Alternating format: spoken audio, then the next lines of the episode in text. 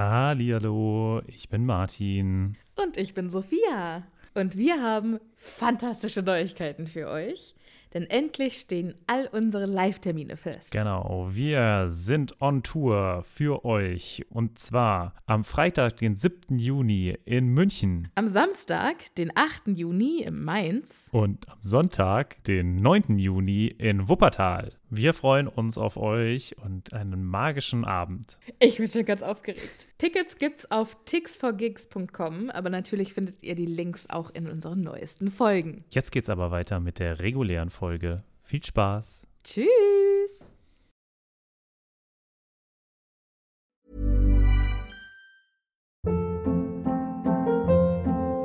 Hold up. What was that? Boring. No flavor. That was as bad as those leftovers you ate all week. Kiki Palmer here, and it's time to say hello to something fresh and guilt-free. Hello Fresh. Jazz up dinner with pecan-crusted chicken or garlic butter shrimp scampi. Now that's music to my mouth. Hello Fresh. Let's get this dinner party started. Discover all the delicious possibilities at hellofresh.com. Hallihallo, ich bin Sophia. Und ich bin Martin. Und wir haben ja schon oft über das Reisen in der Zaubererwelt gesprochen. Ob mit Besen, Portschlüssel oder Flohnetzwerk. Wie wir hinkommen, ist egal. Aber was machen wir, wenn wir vor Ort eine ganz andere Sprache sprechen müssen? Das ist die Problematik, ne? Da gibt es auch gar keinen Zauberspruch für, oder? Nee, und ich glaube, dass auch die Zauberer bestimmt super gerne die Bubble-App benutzen. Was ist denn die Bubble-App? Bubble ist eine ausgezeichnete Sprach-App, auf der man 14 verschiedene Sprachen lernen kann. Ui. Okay, was zum Beispiel? Äh, kann ich damit Norwegisch lernen? Auf jeden Fall. Oder Indonesisch. Cool. Wollte ich schon immer mal machen. Und äh, Oder Portugiesisch, Niederländisch, Dänisch, Französisch, Spanisch, Italienisch. okay, da ist schon einiges dabei. Okay, und, aber wie lerne ich das dann? Es gibt auf der App Lektionen, die ganz nah an Alltagsgesprächen sind, also Dinge, die man so jeden Tag benutzen kann. Okay, das klingt ja ganz cool. Aber ich habe nicht so viel Zeit jeden Tag. Ich bin ja busy. Ist überhaupt kein Problem. Die Lektionen, die dauern alle so 10, 15 Minuten. Okay, kann ich das auch so auf dem Weg zur Arbeit machen? Weil da hätte ich Zeit. Klar, du kannst das auch im Hogwarts Express machen. Ja, das finde ich gut. Und wo krieg ich die her? Die Bubble-App gibt's im App Store und wenn du unseren magischen Zaubercode eingibst, dann kriegst du auf das Jahresabo 50% Rabatt. Oh, das ist doch ein Deal. Was ist das für ein Code? Der Code ist Happy Potter. H-A-P-P-Y P-O-T-T-E-R. Groß oder klein, ganz egal. Und da bekommt ihr statt sechs Monate zwölf Monate. Und zwar bis zum 30.06. Okay, und äh, auf welcher Webseite ist das nochmal? Auf bubble.com slash audio. Ja, cool. Lade ich mir doch direkt mal runter. Vielen Dank. Sehr gerne. Dir ganz viel Spaß beim Sprachenlernen. Mir auch ganz viel Spaß beim Sprachenlernen. Und euch auch. Tschüss. Adios. Au revoir.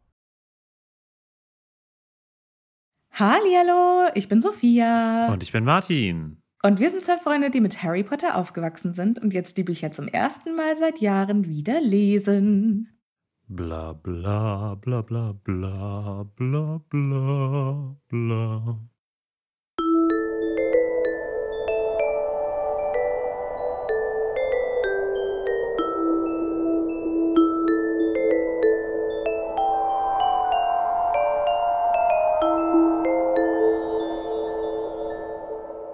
Das haben wir neulich schon gemacht. Echt? Ja. Wegen Voldemorts langen Monolog. Aber Aber, ist diesmal wieder ist ein wieder ein Monolog. sehr langer Monolog. Es ist einfach ein ausschließlicher Monolog. ja. Es ist nicht sehr actionlastig. Dieses Ja, das Ende Kapitel. dieses Buches, das hätte ein bisschen mehr lektoriert werden müssen, finde ich. Ja, weiß ich nicht. Es ist halt dieses, es sind halt diese Auflösungskapitel, ne? Also da kann man auch nicht so viel anderes machen, muss man halt einfach mal zugestehen. Das ist Ja, jetzt, es kommt halt alles, was in diesen 700 Seiten vorher passiert ist, wird jetzt aufgelöst. Na? Ja. Es ist ein bisschen so wie bei, bei einem Escape Room danach erst nochmal erklärt bekommt, wie das ganze Ding eigentlich funktioniert hat. Übrigens immer noch Schöne, schöne Beschreibung. Ja, das trifft es eigentlich ganz gut. Harry Potter Escape Room immer noch eine Marktlücke. Ich verstehe nicht, warum es da keine von gibt. Ja, also offizielle jedenfalls. Ja, offizielle, das stimmt. offizielle Harry Potter Escape Rooms, Ja. wo Snape und Dumbledore und Harry und alle dabei sind. Was ist da los? Warum gibt es das nicht? Also du willst quasi so richtig mit Schauspielern dort haben. Ja, ich möchte alles. Man braucht so ein Harry Potter Ferienlager. ein offiziell lizenziertes Harry Potter Ferienlager, wo man in so einem Schloss ist und in Häuser aufgeteilt Aber das hast wird. du doch mal gemacht. Du hast das doch mit meinem Bruder gemacht. Mein Bru es gab mal das. Nein, da war ich nicht da, Mann. Echt? Ah. Da war ich nicht da. Und das ist immer noch eine der größten Schandtaten meines Lebens, dass ich da nicht dabei sein konnte. Hallihallo, liebe ZuhörerInnen. Wart ihr schon mal auf einer Harry Potter Ferienfreizeit? Ich würde es gerne wissen. Aber das war ja auch nur so ein Wochenende. Ja. Oder? Und? Reicht ja. Ist ja wie eine Ferienfreizeit. Also klar, länger ist Okay. immer gut, aber ich würde sagen, das ist das Minimum. So mit einmal Oder das war, übernachten. glaube ich, sogar nur eine Nacht oder so. es war auf jeden Fall mit Boah, übernachten. da habe ich ewig nicht drüber nachgedacht. Das habe ich richtig verdrängt, dass ich da nicht hingehen konnte. Bitter. ja, ich war da auch nicht. Ich weiß gar nicht warum. Ich glaube, ich war so zu, ich war zu alt für Ich glaub, das du warst zu alt, ja. Und Zu- zu, und zu jung jung für, für- Teamer ja. sein. Ja, ja, ja. So, hallo Martin. Hallihallo Sophia. Wie geht es dir?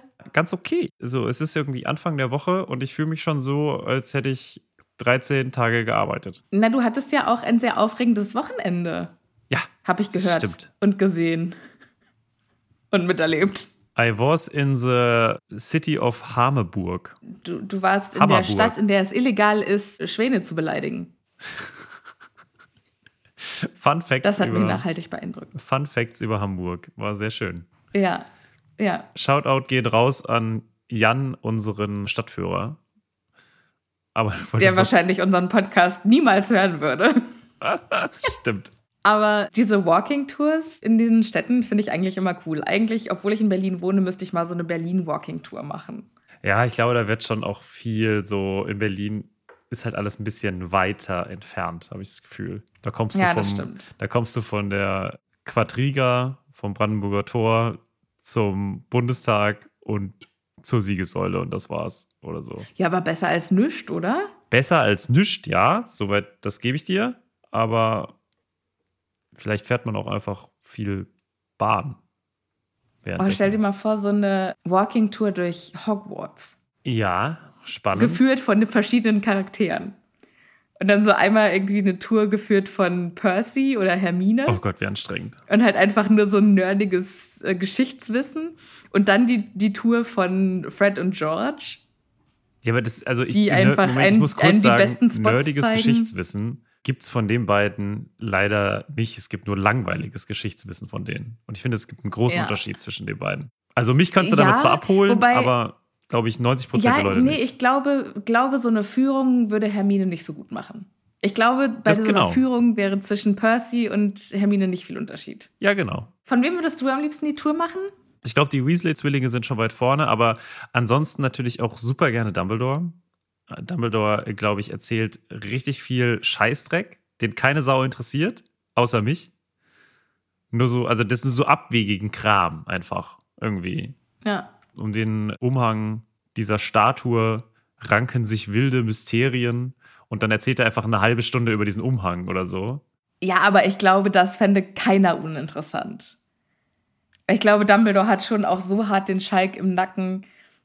Den interessieren so Sachen auch nur, wenn es eine spannende Geschichte hat. Beziehungsweise der gestaltet das dann spannend. Ich glaube, ich würde mir die Tour am liebsten geben lassen von Harry und Ron. Mhm. Weil ich glaube, die beiden würden die ultimative ADHS-Tour machen. So, und wir gehen jetzt erst zum Quidditch-Feld. Und dann, äh, da drüben wohnt mein Kumpel Hagrid. Jetzt gehen wir erstmal kurz in die Küche und holt uns einen Snack. Dann hoch in den Gryffindor-Turm. So, weißt du, so, ich glaube, da würdest du am meisten sehen. Aber auch am meisten laufen. Auf jeden Fall.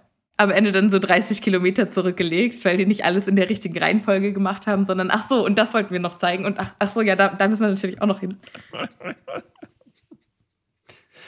Ich könnte mir auch gut eine Tour vorstellen, wie sie Harry vor, auch eigentlich bekommen hat, mit äh, Molly Weasley, die dann immer noch mal so Und da habe ich mit Arthur mal rumgeknutscht und da habe ich mit Arthur mal rumgeknutscht. Ja, unter anderem. Und das hier ist auch eine hervorragende Ecke zum Rumknutschen. Nichts anderes interessiert mich. So. Ja. Sophia, wir waren in Hamburg. Martin! Und Ja. es war sehr schön. Wir hatten sehr viel Spaß. Ja. Wir haben uns aber hatten auch- unsere Patronisschenfee dabei. Genau, wir hatten Anna dabei und wir haben uns das neue alte Harry Potter Theaterstück angeguckt. Genau, also das alte Theaterstück in neuer Verfassung, neuer Form, quasi nicht ganz halbiert, aber quasi doch irgendwie Schon um halbiert, weil einiges es ist jetzt kürzer. ein Einteiler statt ein Zweiteiler. Ja, genau. Ja, und äh, haben da zwei Tage verbracht. War sehr schön. Jetzt würde ich sagen, machen wir aber weiter im Text, denn wir haben sehr, sehr viel vor heute. Wie wir das fanden, äh, besprechen wir in einem kleinen Spot, den ihr dann nachher noch hört, Genau. wenn er denn noch läuft. Alles ein bisschen kompliziert. Und jetzt haben wir aber trotzdem noch gute Neuigkeiten. Genau, denn äh, wir haben ein wundervolles neues Patronüschen willkommen zu heißen mit dem wundervollen Namen Luft- und Traumfahrerin. Das ist schön. Das gefällt mir sehr Oh, gut. das ist so schön. Hello, Luft- und Traumparerin. Da muss ich auch Das nicht fragen, wo das herkommt. Wunderbar magischer Name. Und äh, Tobi hat das ja auch studiert. Luft- und Traumfahrt. Traumfahrt auch, ja. Also Luft- und Raumfahrt, aber auch Luft- und Traumfahrt. Was studiert Das man dann, wenn man, wirklich- wenn man Traumfahrt studiert? schön. Äh, So Literatur, so Peterchens Mondfahrt und so. Mhm, Und vielleicht so Tiefenpsychologie und Traumdeutung. Und vielleicht auch ein bisschen Wallace und Gromit. Bei Wallace und Gromit, die äh, fliegen doch auf den Mond um, weil der aus Käse ist und essen den. Oh, das weiß ich schon gar nicht mehr. Bei Wallace und Gromit erinnere ich mich nur an die, an die geile Morgenerfindung, wo er aus dem Bett an den Frühstückstisch geliefert wird. So, aber jetzt, was wir auch heute tun wollen, ist nämlich das zweite, den zweiten Teil des Kapitels zu besprechen. Ja, das Kapitel heißt Veritaserum. Und zu dem Teil kommen wir jetzt. Also Name ist Programm. Genau. Wir sind ja ausgestiegen mit einem geschockten Alistair Moody, der aber kein Alistair Moody ist. Genau, das wissen wir noch nicht. Also das Letzte, was passiert ist, ist, die Tür ist aufgeflogen und ein Schockzauber ist hindurchgeflogen und hat Mad Eye Moody umgelegt. Und jetzt steht Dumbledore in der Tür. Yay! Und jetzt, und jetzt wird Harry zum ersten Mal klar, wie Dumbledore der einzige Zauberer sein kann, den Voldemort je gefürchtet habe. Denn der Ausdruck auf seinem Gesicht das äh, ist schrecklicher, als Harry sich es je hätte vorstellen können. Und die kalte Wut strahlt von ihm aus. Und er strahlt wohl auch richtig Macht aus. Die scheint körperlich zu spüren zu sein, was ich sehr interessant finde. Weil das Konzept hatten wir noch nie in den Harry Potter Büchern. Ja, das stimmt. Man strafe mich Lügen, aber ich würde sagen, das ist eine der Szenen, wo wir Dumbledore am mächtigsten sehen. Also wo diese Macht von ihm am größten ausgestrahlt wird. Ja. Also sonst sehen wir ihn ja nie irgendwie in Action, ne? Und Genau. hier kann man mal ganz kurz sehen, was passiert, wenn er entfesselt. wenn er richtig sauer ist. Und interessanterweise sehen wir auch viel von seinen körperlichen Fähigkeiten. Also es ist für ihn auch eine sehr, weiß nicht, aktive Szene, Ja. wo man merkt, also für sein Alter ist er doch, glaube ich, noch ganz, ganz gut in Schuss. Aber erstmal eins nach dem anderen, denn er fängt jetzt an, er hat ja Moody bewusstlos gemacht und der ist wohl aufs Gesicht gefallen, Auchi. Und jetzt dreht er ihn mit dem Fuß um. Also packt quasi seinen Fuß unter Moody's Körper und rollt ihn auf den Rücken, damit man das Gesicht sehen kann. Auch das muss man erstmal schaffen. Ja, und das finde ich aber auch schon so eine richtig abfällige Handlung. Hm, ich weiß, was du meinst, ja. So ein bisschen, also mit jemandem mit dem Fuß berühren im Generellen eher was Abfälliges. Ja. McGonagalls erster Instinkt ist, der arme Junge Harry, den müssen wir sofort in den Krankenflügel bringen. Aber Dumbledore sagt, äh, nee, Nee, das er äh, sagt, geht jetzt nicht. das ist, ich finde das sehr wichtig, dass man hier sagt, was passiert, weil er sagt wirklich scharf Nein. Normalerweise erklärt Dumbledore ja immer in so einer netten Art und Weise, onkelhaft, was passiert. Und diese komplette Szene ist sehr hart von ihm. Also jetzt aktuell, ich glaube, der ist wirklich auf 180. Und obwohl er ja sonst immer sehr, sehr nett und zuvorkommt, auch vor allem zu Minerva ist, hier ganz klar, zack, nein. Scharfes Nein, ja. wo auch, glaube ich, keiner widersprechen würde. Und danach wird es schon wieder ein bisschen milder, aber die Ansage ist, er muss verstehen, was hier passiert ist. Er muss verstehen, ja, also warum Minerva das widerspricht passiert. aber auch erst, ne? Also du sagst, da würde man nicht widersprechen. Minerva widerspricht aber, weil ihr das Wohl von Harry schon sehr am Herzen liegt. Und die sagt dann, ey, komm, der Junge, der sieht doch aus, als wäre er einmal durch einen Fleischwolf äh, gemangelt worden. Aber Dumbledore sagt dann, nein, er bleibt hier, Minerva, weil er verstehen muss. Denn verstehen ist der erste Schritt, etwas anzunehmen. Und nur wenn er es angenommen hat, kann er sich davon auch erholen. Also quasi jetzt für ihn mentale Gesundheit über körperliche Gesundheit. Ja, auch, aber ich glaube auch einfach, also ich glaube, er hat hier auch ein langfristiges, also er will, dass das Harry auch einfach sieht. Das, also so ein bisschen in die Richtung, er hat es verdient. Und er muss das sehen, auch für vielleicht das, was ja, kommen Ja, und auch, ja, er, er hat ja noch Aufgaben und genau. das ist, ja. Er muss das gesamte Bild irgendwie verstehen. Ja. Und dann ist auch Ruhe. Ja, stimmt. Ich glaube, das ist eher der Gedanke als mentale Gesundheit über körperliche Gesundheit. Das hätte mich jetzt nämlich sehr gewundert von Dumbledore. Das macht für mich mehr Sinn, dass, nee, wir sind hier noch im Spielzug. Der kann sich erst erholen, wenn dieser Schachzug beendet ist. Mhm. Harry ist noch total entgeistert und sagt so: Ey, Moody, wie kann das sein? Ich kann es überhaupt nicht verstehen. Wie kann, wie kann Moody, der Gute, und dann kommt äh, Dumbledore und sagt etwas, was wir vorher halt nicht wussten und sagt, das ist nicht Alistair Moody. Das ist das erste Mal, dass wir überhaupt hören, dass das jemand anderes sein könnte. Und jetzt ist meine Frage, weiß Dumbledore, wer das ist? Gute Frage. Ich kann mir vorstellen, dass er eine Ahnung hat, aber dass er nicht weiß, wie es sein kann. Ja. Weil das alles, was, was, dem, was zuvor passiert ist mit dieser Sache mit Crouch, das war schon alles sauverdächtig. Ja. Und wenn wir jetzt davon ausgehen, dass Harry mit dem Pokal irgendwie eine halbe Stunde weg war, dann hatte Dumbledore natürlich Zeit, sich saumäßig Gedanken zu machen. Und wenn wir, wir, wir werden gleich lernen, dass Moody derjenige war, der den Trimagischen Pokal rausgetragen hat in den Irrgarten, bevor die Aufgabe losgegangen ist. Das heißt, eigentlich muss Dumbledore ja schon wissen, an der Stelle, dass mit Moody was nicht in Ordnung ist. Naja, man kann ja auch einen Trimagischen Pokal. Also es kann hätte ja auch anders, jemand anderes sein können, der den Pokal verhext hat.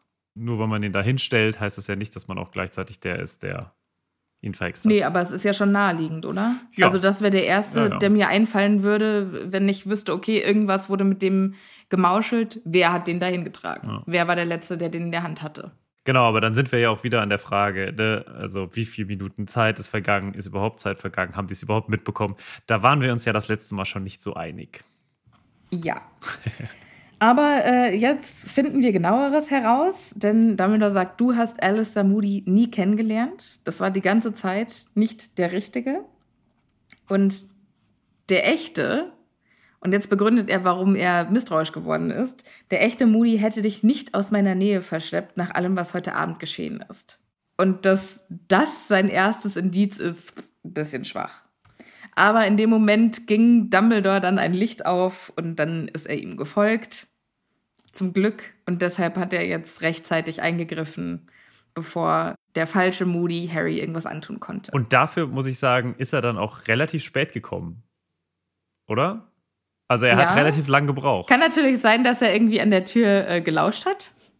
Oder so? Hm, naja, aber sie sind ja näher gekommen. Also im Spikoskop ja. ist er ja immer näher gekommen. Das heißt, er war schon auf dem Weg.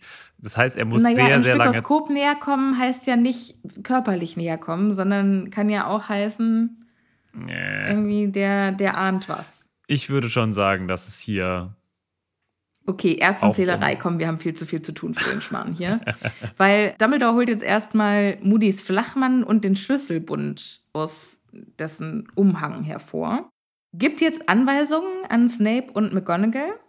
Severus äh, möge doch bitte den Wahrheits also das stärkste Wahrheitselixier holen, das er hat.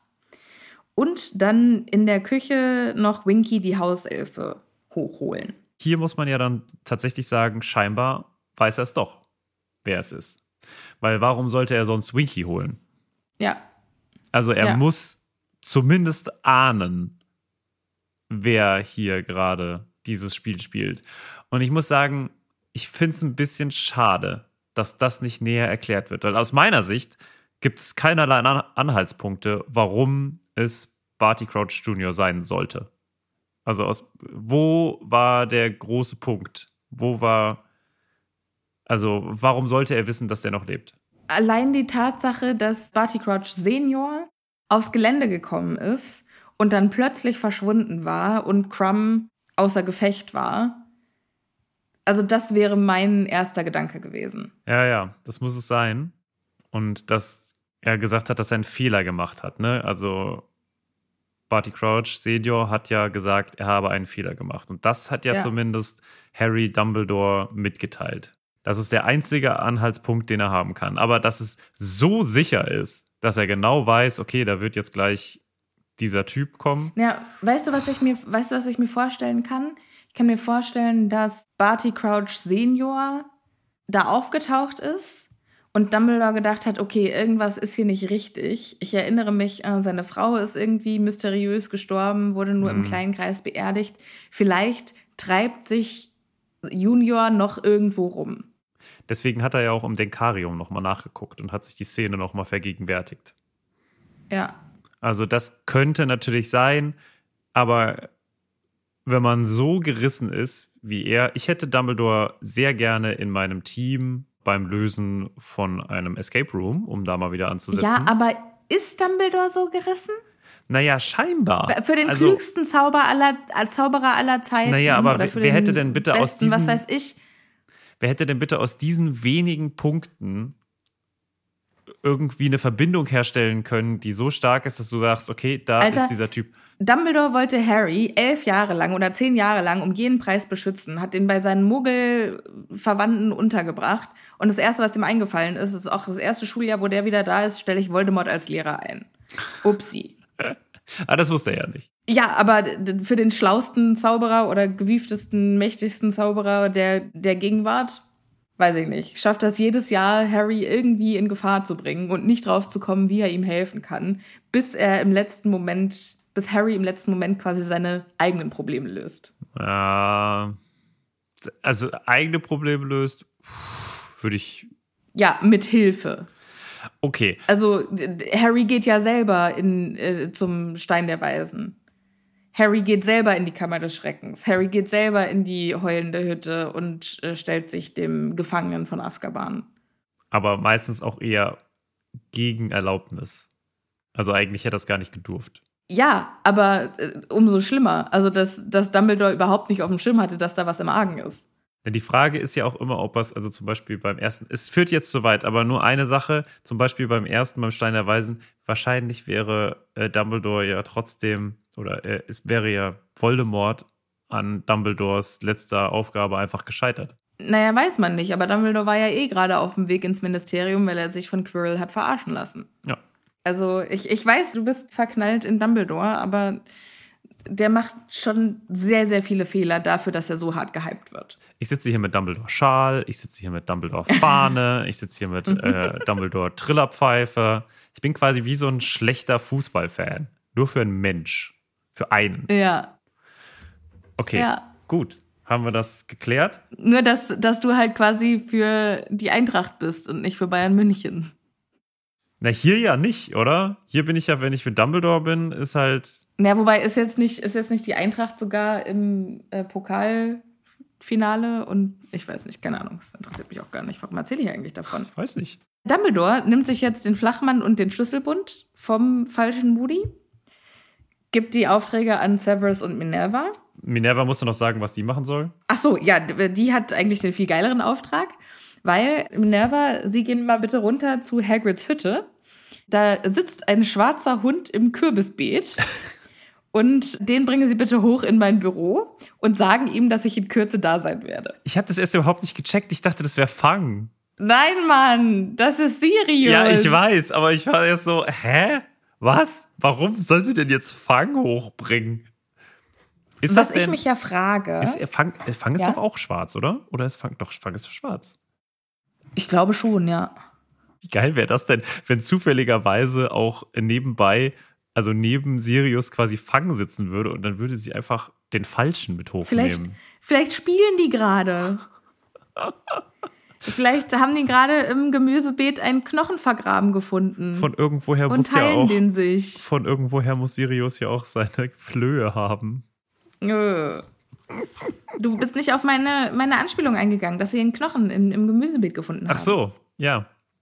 Das wäre witzig. Könnte später interessant werden. Okay. McGonagall soll also Sirius holen, ohne dass sie weiß, dass Sirius der Hund ist, aber sie ist ja auch ein Animagus.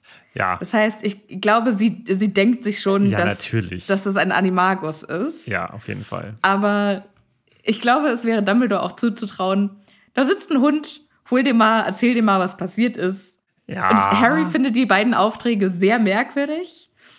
Aber Snape und McGonagall lassen sich nichts anmerken, was für mich darauf hindeutet, dass sie für Dumbledore schon Verrückteres gemacht haben. Und gut auch, dass die Aufträge so verteilt wurden und nicht Snape Sirius hochbringen musste. Ja, das hätte ich eigentlich eine schöne Szene gefunden. Wenn Sirius so komplett ausgeflippt wäre und ihn gebissen hätte. Aber er hat ja einen Auftrag von Dumbledore. Er muss den, den Hund irgendwie. Naja. So, die gehen also los und Dumbledore macht sich jetzt mit dem Schlüsselbund an, den, an dem Koffer zu schaffen, der da in der Ecke steht, der sieben Schlösser hat. Ja. Und er probiert jetzt nach und nach die Schlüssel aus, beziehungsweise steckt einen Schlüssel ins erste Schloss, macht den Deckel auf und darin finden wir einen Haufen Zauberbücher. Dann macht er den Deckel wieder zu, steckt den zweiten Schlüssel ins zweite Schloss macht den Deckel auf, also denselben Deckel. Das heißt, es ist quasi der, der alte Trick mit dem doppelten Boden, nur ja. halt geil. Also ich finde es mega geil. Es gibt so viel anderes und es ist ein so aufregendes und erhellendes Kapitel, dass dieser richtig geile Koffer ein bisschen untergeht. Total untergeht, voll. Die Frage ist ja auch, ist das quasi ein Koffer, weil es sind ja sieben Schlüssel und sieben Schlösser, sind das also sieben unterschiedliche Abteile? Oder ist es so, dass du je nachdem, welche Schlüsselkombination du reintust, unterschiedlichste Koffer hast?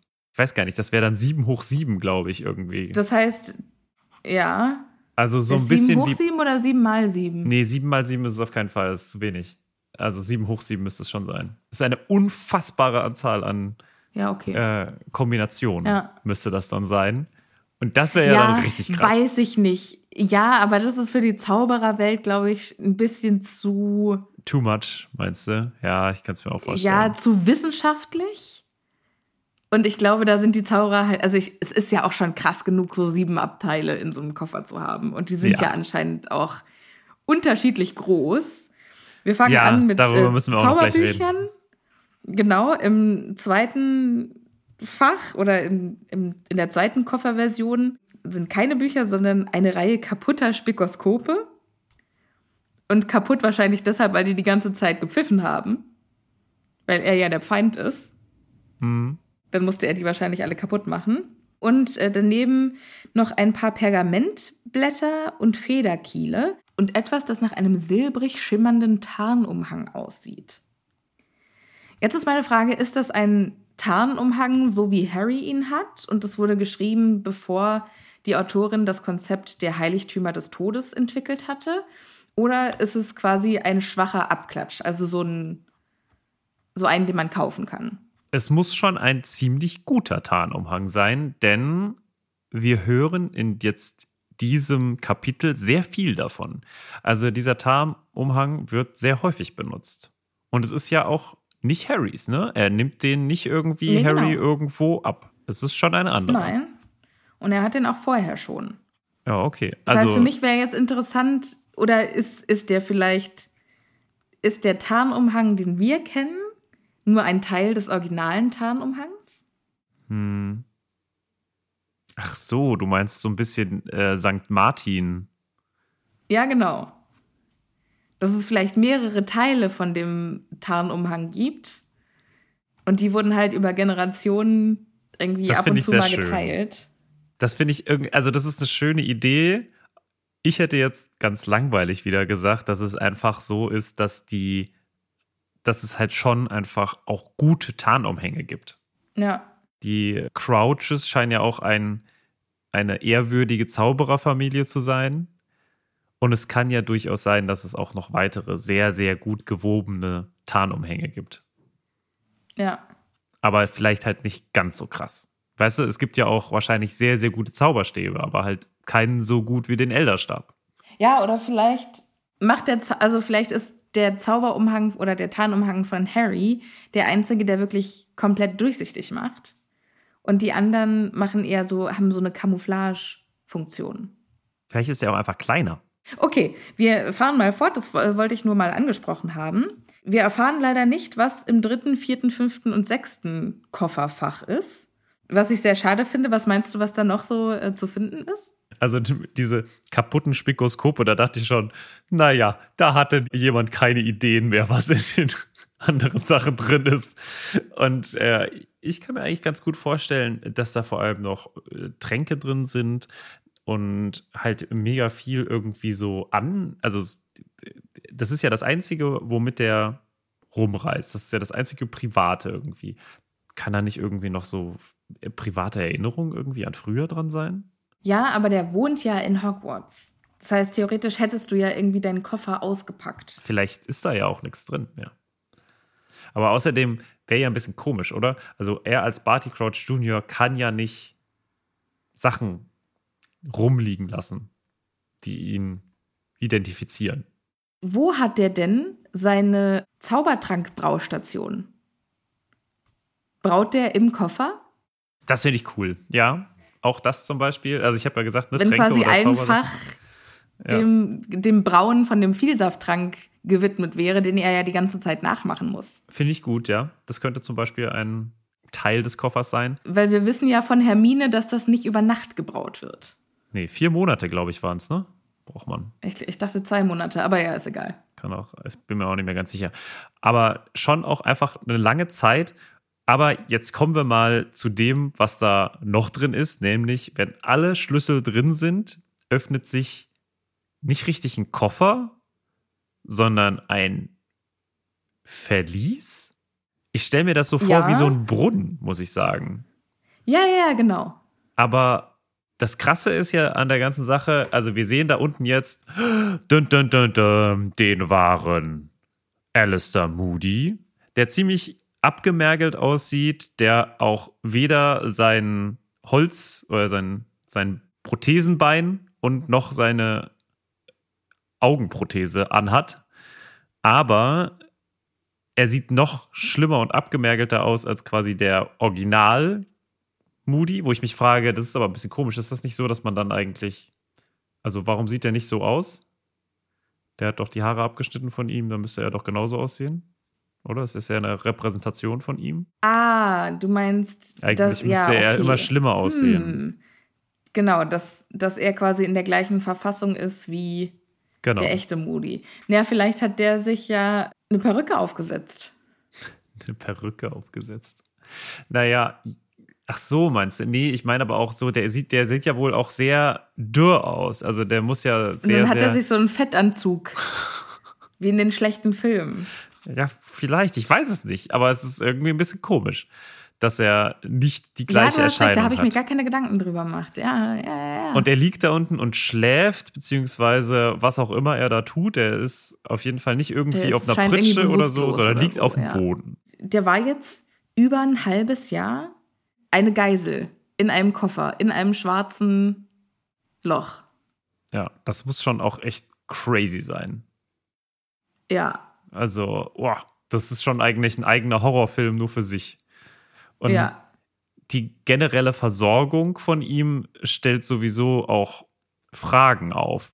Naja, das ist ja wieder so ein Zaubereiding. Ja, Ne, dann wirfst du dem halt einmal am Tag Essen und Trinken runter und wi- wischst einmal am Tag mit deinem Zauberstab Stab dadurch. okay.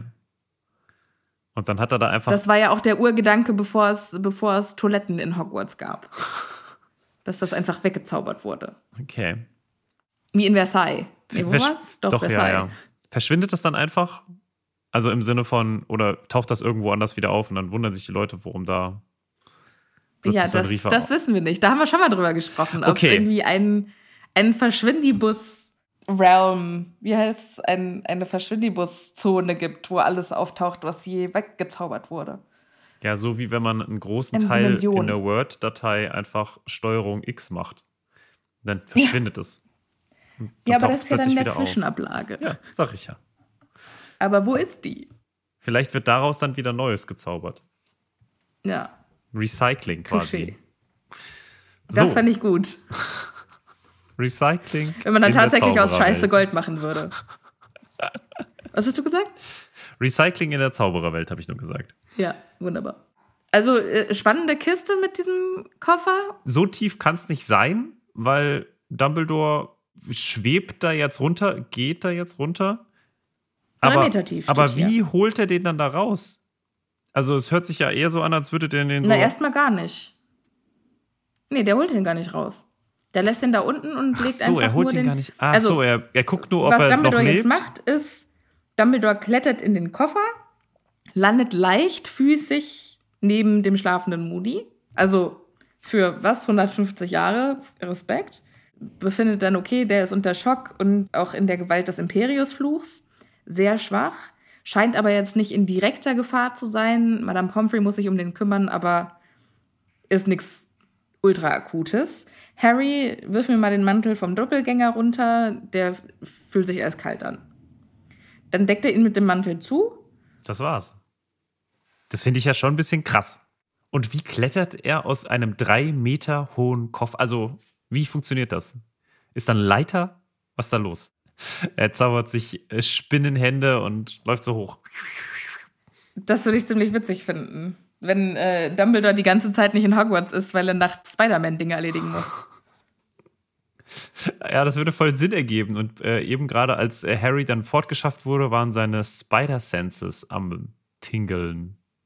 Ich weiß nicht, wie man das im Deutschen sagt. Ähm, Kitzeln vielleicht? Ja, vielleicht.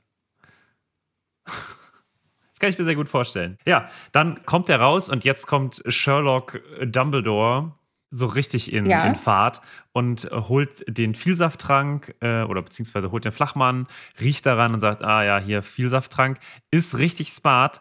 Er kippt's aber auch aus. Ja, Und Also guckt sich das guckt Ganze dann an. erstmal, wie eine dicke, klebrige Flüssigkeit da rausgluckert. du lässt nichts aus. Äh, Nein, ich finde das einfach, warum? Also, und, und noch nicht mal irgendwie über einem Waschbecken, sondern er lässt es da einfach auf den Boden tropfen. tja, mit einem Wisch vom Zauberstab ist es ja weg. Ne? Ja, das stimmt. Touché. Aber er ist hier schon hart am Kombinieren und sagt, ja, das ist ja schon, ja, das ist eigentlich voll smart gewesen, ne? weil tatsächlich trinkt Moody nur aus seinem Flachmann. Also es Ja. macht keinen großen Unterschied. Und, aber Ja. ja. klar, ist Vielsafttrank. Wobei, Martin, weil er sagt ja jetzt, ah, wir warten mal ab, weil bei der ganzen Aufregung heute Abend hat er doch bestimmt vergessen, seinen Vielsafttrank regelmäßig zu nehmen. Und den Vielsafttrank, den muss man nämlich stündlich nehmen und immer zur vollen Stunde. Ja, das finde ich auch ein bisschen komisch, muss ich sagen. Das erste Mal, Erstens was wir hören. mal das. Das ist komisch. Und zweitens mal kannst du mir doch nicht erzählen, dass noch niemand das komisch fand, dass Moody erst auf die Uhr guckt und dann aus seinem Flachmann trinkt. Ja, also finde ich, hätte, weiß er, hätte man weglassen sollen. Oder hat er sich irgendwie einen äh, Handywecker gestellt oder? Ja, also es ist auch, auch seit wann funktionieren denn Zaubertränke so, dass sie wirklich so, ah ja, nee, jetzt ist aber Punkt 8. Das ist Jetzt leider, ist der Bus schon abgefahren. Ja. Ja, also nee, das hört sich irgendwie komisch an. da bin ich auch drüber gestolpert. Ich meine, grundsätzlich hören wir ja schon ab und zu, dass, dass Zaubertränke irgendwie komisch genommen werden müssen oder dass, dass die komische Regeln haben. Aber dass sie zur vollen Stunde genommen werden müssen, das ist mir nicht ätherisch genug. Weißt du, also das ist mir eine zu neuzeitliche Entdeckung, die Ja. volle Stunde, Absolut. als dass es für mich mit, mit Zauberkraft irgendwie zusammen. Ja, gut, man kann versuchen, das irgendwie dann halt mit Mond und Sonne zu erklären, aber ja, auch ich ich bin drüber gestolpert und fand es ein bisschen irritierend, sage ich mal. Aber gut, Ja. lass uns das hinter uns lassen. Ja. Dumbledore zieht sich jetzt erstmal einen Stuhl hin und setzt sich dann hin auf den Schock. Und Auch dann das. warten sie darauf, dass Moody sich verwandelt. Und auch das, ne, so weird. Also da setzt sich jetzt Dumbledore hin und guckt diesen wahrscheinlich nicht Moody an. Harry setzt sich daneben und es passiert nichts. Ganz im Ernst, wenn ich Harry wäre, hätte ich doch jetzt tausende von Fragen. Ich würde doch jetzt explodieren. Aber nein, die beiden setzen sich jetzt dahin und starren stumm auf diese Figur. Was ist da los? Männer, die auf Ziegen starren. Ja, Harry ist ja, glaube ich, immer noch ganz schön Unter unter, Schock. Du meinst, das ist eher so eine Na, also, Therapiesache. wir dürfen nicht, der hat gerade, der hat gerade zugeguckt, wie Voldemort zurückkommt, wie Cedric getötet wird, wie sein ganzes Leben irgendwie auf den Kopf gestellt wird, weil sein Lehrer nicht der ist, der er dachte. ja, was aber es ist mir zu wenig. ja, aber das ist zu. Ja, ist auf jeden Fall. Wenig, also es ist super awkward, aber Minutenlang ja, sprachen sie kein Wort. Nee, ganz im Ernst, das wäre auch. So ist doch auch Harry nicht. Harry Nee, das- ist doch so ja, ein. Der, Sch- der, ja, der hat ja schon manchmal awkward Momente. Ja, aber der sabbelt eigentlich auch schon viel bei solchen. Also in Dumbledore zutexten ist er eigentlich sonst immer sehr gut. ja. Und Dumbledore muss dann immer ganz brav und so antworten. Aber hier irgendwie sprechen sie einfach mal mehrere Minuten lang nicht miteinander in einer Situation, Ja, aber wo man das schon hätte mal tun können. ja, aber Dumbledore ist ja auch gerade so sauer. Ach, du meinst, er hat Angst vor ihm? So, uh, Ja, ich kann mir mal vorstellen, weil für mich ist auch, wenn irgendwie eine Autoritätsperson schlechte Laune hat oder so, also ich habe, ich bin gezeichnet von meiner alten Chefin, wenn die schlechte Laune hatte, da wollte ich noch nicht mal gute Neuigkeiten überbringen. Okay. Weißt du, und wenn äh, Harry, der ja auch in einem Haushalt aufgewachsen ist, wo er sehr darauf achten musste, in welcher Verfassung Onkel Vernon gerade ist, ist er jetzt in Laune oder dürfen ja nicht vergessen, wo der herkommt. Aber ich glaube, das ist jetzt auch einfach alles zu tief geforscht dafür, dass die Autorin halt einfach geschrieben hat, okay, da haben sie sich kurz nicht unterhalten, weil ich weiß nicht, was ich da jetzt schreiben soll. Oder weil das Gespräch passt jetzt da nicht hin. Und jetzt verwandelt sich diese Figur und es kommt zum Vorschein Barty Crouch Jr. Wenn wir nicht die ganze Zeit, also die letzten 700 Bam, bam, Seiten bam. eigentlich darüber gesprochen hätten, wäre das mega krass. Wäre das Ja, der Mic Drop ohne Ende, dass das jetzt passiert. Und wir sind jetzt hier Ja. so leider, ja, okay, wir wissen das schon, weil wir sprechen die ganze Zeit konstant darüber. also, ja, also sorry, der, der Plot-Twist Ja, ist krass, dafür. wenn man es zum ersten Mal liest bzw. sieht. Ich finde es trotzdem auch noch, ich finde auch die Beschreibung total schön, wie das jetzt passiert, weil es ist so ein bisschen wie, kennst du Die Schöne und das Biest? Wie sich ähm, das Biest in den Menschen verwandelt? okay, möchtest du also So äh, ist jetzt ein sagen, bisschen die, ja, weil er, er wird jetzt irgendwie schön. Also laut, laut Harrys Beschreibung. Weil äh, das Gesicht beginnt sich zu verändern, die Narben verschwanden, die Haut glättete sich, die verstümmelte Nase heilte aus, begann zu schrumpfen. ja, so sieht er halt aus, ne? Beschrieben wie eine Verwandlung vom hässlichen Entlein in einen schönen Schwan. Naja, aber er sah, sieht auf jeden Fall schon ein bisschen älter aus.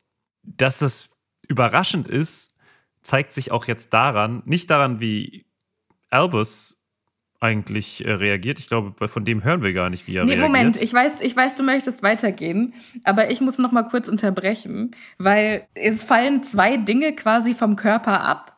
Einmal das Holzbein und einmal das magische Auge. Das ploppt jetzt aus der Augenhöhle und es gibt total geil. Ich feier's mega. Ich habe auf Instagram einen Account gefunden, die machen Augen für Leute, die Prothesen brauchen. Okay. Und die machen halt nicht nur Augen, die wie Augen aussehen, sondern zum Beispiel auch für, für Kinder dann Augen, wo so Glitzersternchen drin sind. Und das fand ich halt, es ist nie beschrieben, dass das Auge aussieht wie ein Auge. Und ich fände es halt total geil, wenn Moody sich als, als ein magisches Auge so ein Glitzerding irgendwie, so ein Regenbogenauge ausgesucht hätte. Aber dafür haben die Leute zu sehr Angst vor ihm, als dass das passieren würde.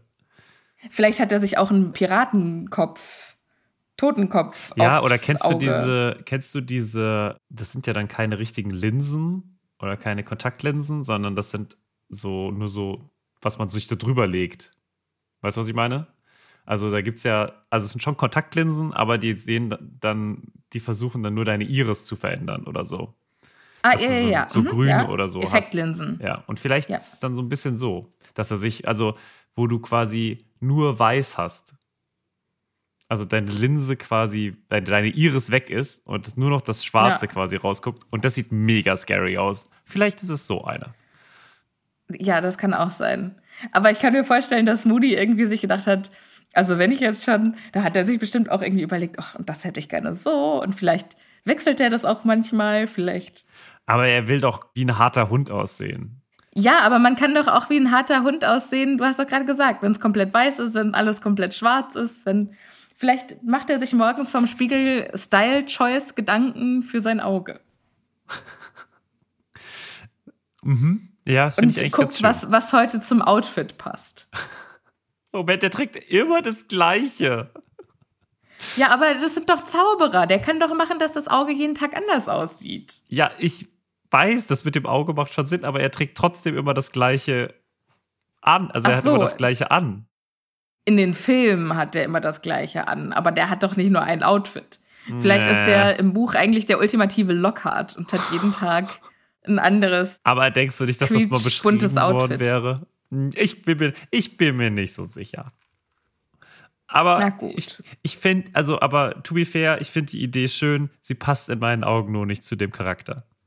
Okay, Es tut mir leid. ich verzeihe dir. Harry beschreibt jetzt den Mann, in den der Fake Moody sich da jetzt verwandelt. Beschreibt auch, ja, er hat strohblonde Haare. Und das ist aber die einzige Andeutung, die wir auf die Identität des Mannes bekommen. Also wir wissen immer noch nicht, wer es ist als Leser. Harry weiß es jetzt schon, aber wir wissen es als Leser noch nicht. Ach so, du meinst, weil erst äh, Professor Snape reinkommen muss und Professor McGonagall, Genau. die dann sagen Crouch und Barty Crouch. Und beide ja, sind also mega beziehungsweise entsetzt. Snape sagt das. Ja. Professor McGonagall sagt, du meine Güte, aber Snape ist derjenige, der wie angewurzelt stehen bleibt und sagt, Crouch, Barty Crouch. Und das ist ja sein alter Todesser-Kollege. Ja, aber hat er viel mit dem zu tun gehabt? Ich dachte, Barty Crouch wäre erst später gekommen. Naja, weiß ich nicht, weil Snape ist ja erst ganz kurz vor Voldemorts Untergang auf die andere Seite gewechselt. Ja, ja, aber ich dachte, Barty Crouch Jr. wäre so. Der ist erst nach dem Untergang aufgegriffen worden. Aber der er hat ja nicht nach dem Untergang von Voldemort gedacht. Also, weißt du, für wen ich gerne arbeiten würde? Für Voldy. Naja, du Der war ja recht. schon ein Todesser. Hast du wahrscheinlich recht. Also er denkt sich, fuck, mein alter Arbeitskollege, was geht jetzt ab? Und wer auch äh, schockiert ist, ihn zu sehen, ist Winky, die jetzt mit Snape da reingekommen ist. Die ist schmutzig und zerzaust und lugt hinter Snapes vor und shit. Meister Barty, Meister Barty, was machen Sie denn hier? Stürzt sich vor, wirft sich auf die Brust des jungen Mannes. Ihr habt ihn tot gemacht. Ihr habt den Sohn vom Meister tot gemacht. Und Dumbledore so, stell ihn mal nicht so an, der ist nur sch- geschockt. Ja, so ist es. Aber äh, ich kann Ja, sie schon verstehen. bitte tritt zur Seite. Das ist dieses Ja. Äh, Ja. Äh, kleine äh, Hauselfchen, das ihr Leben eigentlich diesem, diesem Menschen gewidmet hat. Da kann ich schon verstehen, dass da leichte Muttergefühle aufkommen. entstanden sind. Ja, doch, das stimmt. Naja, Snape, wo bleibt das Elixier? Und Snape holt jetzt das Verita-Serum aus seinem Mantel, das, mit dem er Harry ja im Unterricht gedroht hat. Weil er gesagt hat, ja, äh, wenn du dich nicht benimmst, dann könnte mir eventuell ein bisschen Verita-Serum über deinem Kürbissaft ausrutschen. Dumbledore steht jetzt auf und dann kommt sein nächster körperlicher Einsatz, denn er schleift Barty Crouch Jr. rüber zur Wand und setzt ihn da auf, sodass er an der Mauer lehnt. Vielleicht hat er einen Stärkezauber oder so auf sich selbst gewirkt. Vielleicht hat er von Miraculix einen Zaubertrank Vielleicht, genascht. vielleicht trainiert aber auch Dumbledore heimlich. Wie geil wäre das Ja! denn? Vielleicht hat er so ein kleines Gym bei sich oben. Und dann trainiert er Nee, immer der, von- der macht einfach auf den Treppen von Hogwarts immer diese Rocky-Nummer. Da, da, of the da. Tiger. Finde ich auch gut. Mhm. Ja. Kann ich mir auch gut vorstellen. Oder er, also er benutzt so die Hauselfen irgendwie. Weißt du, er, er hebt immer so zwei Hauselfen hoch um sich. Nee, wenn, dann kann ich mir vorstellen, dass er so zwei winzig kleine Hanteln hat, mit denen er trainiert. Oh mein Gott, Dumbledore Und mit sich so dafür dann halt aber immer das mit- ultimative Sportoutfit anzieht, Ja, genau, mit so geil. einem Schweißstirnband, Genau, und so Schweißarmbändern, auf jeden Fall. Und so kurze richtig, Biker-Shorts. ja, richtig, richtig eng alles. Top. Genau, alles eng anliegend, Ja. alles auch so in grau-rosa. Ja. Das Okay, ist, ja. Mhm. Ich kann mir das sehr, sehr gut vorstellen. Und, Und dann macht er sich Musik an und dann trainiert er. und denkst du, er hat seinen Bart auch irgendwie dann so zur Seite oder hat er den sich so nach oben gebunden oder wo ist der? Puh, gute Frage. Was will, also, vielleicht hat er sich den wie so ein Pony vorne gebunden. Mhm. Weißt du, weil Frauen machen ja, oder so ein Dutt vorne, Ja, dass der nicht im Weg ist. Mhm. das finde ich gut. Weil der Gedanke, die, das ist ja die Haare aus dem Weg, dass die nicht irgendwie am Körper im Schweiß hängen bleiben. Ja. Da würde für mich, glaube ich, ein Dutt am Kinn den meisten Sinn machen. Ja. Mega geil. Die Szene, das Ja. äh, brennt sich bei mir jetzt ein. Erst Spider-Man Dumbledore, jetzt Workout Dumbledore. Eine vielseitige Persönlichkeit. Das gefällt mir gut. Mal gucken, worauf ich mich für diese Woche äh, auf Instagram einlasse. Spiderman, wie es in Disneyland Paris heißt, oder äh, Jim Bro Dumbledore. Und aber was ich trotzdem jetzt komisch finde, ne, also er ist jetzt sehr stark, schleift den da drüber und tröpfelt ihm diese drei Tropfen Veritaserum ein. Warum macht Winky da nix? Also eben gerade sonst ne, die Familienehre mit allem, was sie kann, verteidigen und sich lauthals Na, vor ihnen. Naja, also sie hätte ja schon irgendwie zumindest verhindern können, dass diese drei Tropfen in den Rachen Aber vielleicht, also sie weiß kommen. doch gar nicht, was es ist. Er sagt ja gar nicht, was es ist. Er sagt nur, hast du das Elixier? Winky weiß, es könnte ja auch äh, irgendwas sein, um ihn aufzuwecken, um ihn zu heilen. Okay, du meinst, sie ist zu perplex. Okay, ja. Ja. Kann natürlich sein. Aber erstmal hört sich so an, als wäre sie einfach. Also, sie macht dann einfach nichts. Finde ich ein bisschen schwach irgendwie. Ja, aber Dumbledore ist ja auch ihr neuer Chef. Ich weiß halt auch nicht, inwiefern So, äh, dass sie hier so körperlich an die Anweisungen von Dumbledore gebunden ist. Und er sagt ja jetzt, bitte tritt zur Seite. Vielleicht ist sie dann halt auch gezwungen, zur Seite zu treten. Das kann sein, ja. Ja, jetzt kriegt er von, also kriegt Crouch von Dumbledore also das Zeug eingeflößt, drei Tropfen. Dumbledore spricht den Zauberspruch Enervate aus. Und dann öffnet er die Augen, hat ein schlaffes Gesicht, schielt ein bisschen, aber ist auf jeden Fall bereit für das Verhör. Und das geht jetzt los. Also es stellt sich wie folgt dar. Dumbledore stellt eine Frage, dann hält Crouch eine Viertelstunde Monolog, dann kommt die nächste Follow-up-Frage von Dumbledore, Viertelstunde Monolog und so geht es ein paar Mal, bis das Kapitel fertig ist. Ja. So, und das war's für heute. ja, Spaß. Ja, also aus meiner Sicht könnte man das so machen, aber ich glaube, vielleicht. Ja, es ist ja schon wichtig, jetzt nochmal zu rekapitulieren. Ja, ja, ja. Ich frage mich nur, Martin, wollen wir damit jetzt noch anfangen oder wollen wir das in der nächsten Woche besprechen? Vielleicht können wir noch mal ganz kurz darüber reden, wie denn dieses Veritaserum wirkt. Das fände ich tatsächlich noch spannend.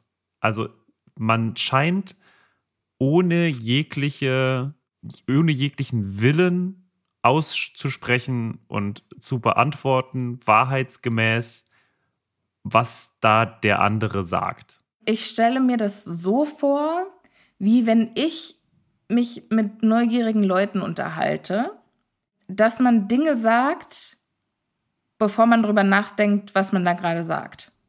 Inwiefern du? ich kann, also ich sage ganz oft oder erzähle ganz oft Dinge, von denen ich eigentlich nicht möchte, dass Leute die wissen. Aber Und wenn du du mich es direkt danach fragst, dann sage ich dir halt die Antwort. Ach krass. Weil ich dann in dem Moment so perplex bin, dass jemand vielleicht sowas Privates fragt. Okay. Ich hatte mir das und so das, ist, das passiert dann und dann denke ich mir halt irgendwie zehn Minuten später, warte, das, oh fuck, jetzt weiß die das, die erzählt das jetzt wieder jedem.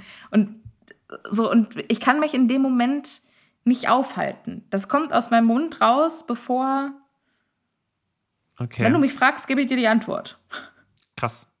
Ja, weil ich frage deswegen, weil ich mich auch frage, ob man dem Veritaserum politisch gesehen, also würde dieses Veritaserum von einem sehr, sehr guten Rhetoriker eingenommen werden und er würde gefragt werden, dann kann er ja ganz viele Dinge erzählen, die wahr sind, aber trotzdem nicht genau die Frage beantworten, die gestellt wurde. Weißt du, was ich meine? Also antworten Ja. und wahrheitsgemäß antworten, ohne die Wahrheit zu sagen. Oder zumindest das, worauf er hinaus wollte, zu fragen. Also quasi antworten, aber nicht die Frage beantworten. Ja, oder zumindest halt nur in Teilen. Ne? Ja, also ich glaube schon, dass, dass man da gezielt Fragen stellen muss, um aus gewieften Personen das Richtige rauszubekommen. Mhm. Ich glaube auch, dass das was ist, wo man eine Toleranz aufbauen kann. Weißt du, wenn du dir jeden Tag irgendwie so ein Tröpfchen in deinen Kürbissaft machst, Geil. Das fände ich gut. Das muss ich sagen, fände ich sehr, sehr witzig. Wenn man sagt, okay, das ist jetzt so, wir machen jetzt das immer rein, dann hast du natürlich am Anfang Ja, wenn das du halt Problem. irgendwie als Spion arbeitest, ne? Wenn du, wenn du weißt, du könntest dem ausgesetzt sein und wenn du gezwungen bist, die Wahrheit zu sagen, dann steckst du in der Klemme. Ah, das finde ich cool.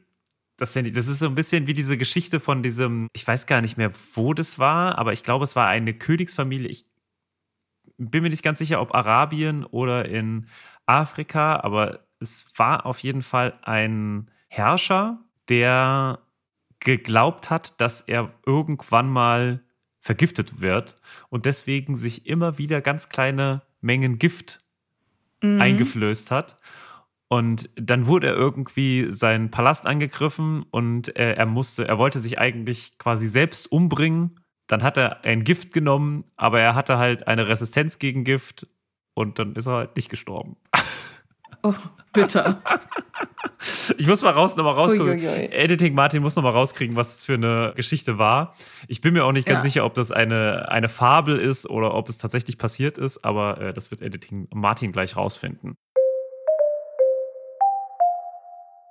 Hallo, hier ist Editing Martin. Ja, also ich habe das Ganze nochmal nachgeguckt und es geht hier um den Mithradates den Sechsten, einen Dude, der circa 120 vor Christus gelebt hat und der kurzzeitig in Kleinasien geherrscht hat und das Königreich Pontos regiert hat. Dieser Typ ist nicht nur dafür bekannt, dass er mit Rom im Clinch lag, sondern auch, dass er Angst hatte, wie sein Vater zu sterben. Zumindest sagt es so die Legende. Der wurde nämlich tatsächlich vergiftet. Und er hat danach versucht, nachdem er von den Römern geschlagen wurde, wohl auch sich zu vergiften. So sagt es zumindest Apian. Das ist scheinbar irgendein römischer Geschichtsschreiber. Und äh, diese Vergiftung hat dann nicht geklappt. Und dann hat er sich aber von irgendeinem Dude, von irgendeinem Verbündeten von sich äh, dann mit dem Schwert umbringen lassen. Das ist aber wahrscheinlich auch nur eine Legende, denn es gibt mehrere Möglichkeiten. Scheinbar wurde er, könnte er auch von einem übergelaufenen Soldaten einfach so umgebracht worden sein. Man weiß es also nicht. Es gehört in den Bereich der Mythologie. Sophia, ich glaube, dann machen wir doch einen dritten Teil aus diesem wundervollen Ja, Kapitel. aber ich muss jetzt an dieser Stelle noch mal ganz kurz sagen, es gibt so viel richtig krasse Harry Potter Fanfiction da draußen und da ist auch mega viel so mit Kriegsstrategie und das zieht sich über Jahre, das ist also so Viertel vor Tolstoi. Und das würde dir so gut gefallen und dass du dich dem Thema Fanfiction nicht so öffnest, wie ich das gerne möchte, das trifft mich immer noch hart ins Herz. Ich lese dafür ganz viele andere Sachen. Ja, Zeitung. Ja, zum Beispiel. Auch Ja. spannend. Gut. You should try Ja, it. dann belassen wir es, glaube ich, jetzt dabei. Zeitungsjunge Martin. Wie hat es dir denn bisher gefallen? Die zwei Seiten, die wir heute besprochen haben? Wie gesagt, ich finde es spannend. Es ist sehr, sehr interessant, was hier alles so erzählt wird. Leider wissen wir es schon zu. Also, wie gesagt, ja, wir wissen zu viel. Wir wissen zu viel. Ich würde dieses Kapitel Ja. so gerne lesen, ohne zu wissen, was da drin vorkommt. Oder um Ja. nicht das Vorwissen Ja, zu haben, was ich leider schon habe.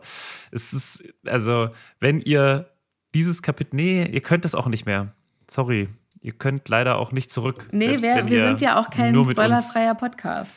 Ja, es tut mir, es tut mir in der Seele weh für euch, dass ihr mit unseren Spoilern umgehen müsst. Ja.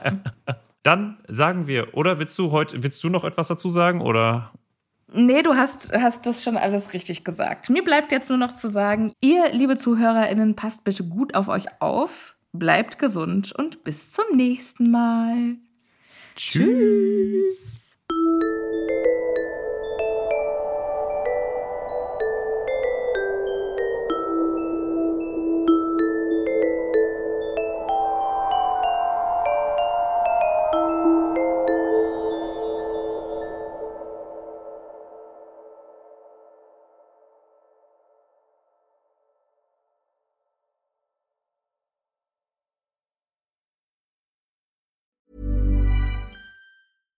Catch yourself eating the same flavorless dinner three days in a row? Dreaming of something better? Well, HelloFresh is your guilt free dream come true, baby. It's me, Kiki Palmer. Let's wake up those taste buds with hot, juicy pecan crusted chicken or garlic butter shrimp scampi. Mm. Hello Fresh. Stop dreaming of all the delicious possibilities and dig in at HelloFresh.com. Let's get this dinner party started.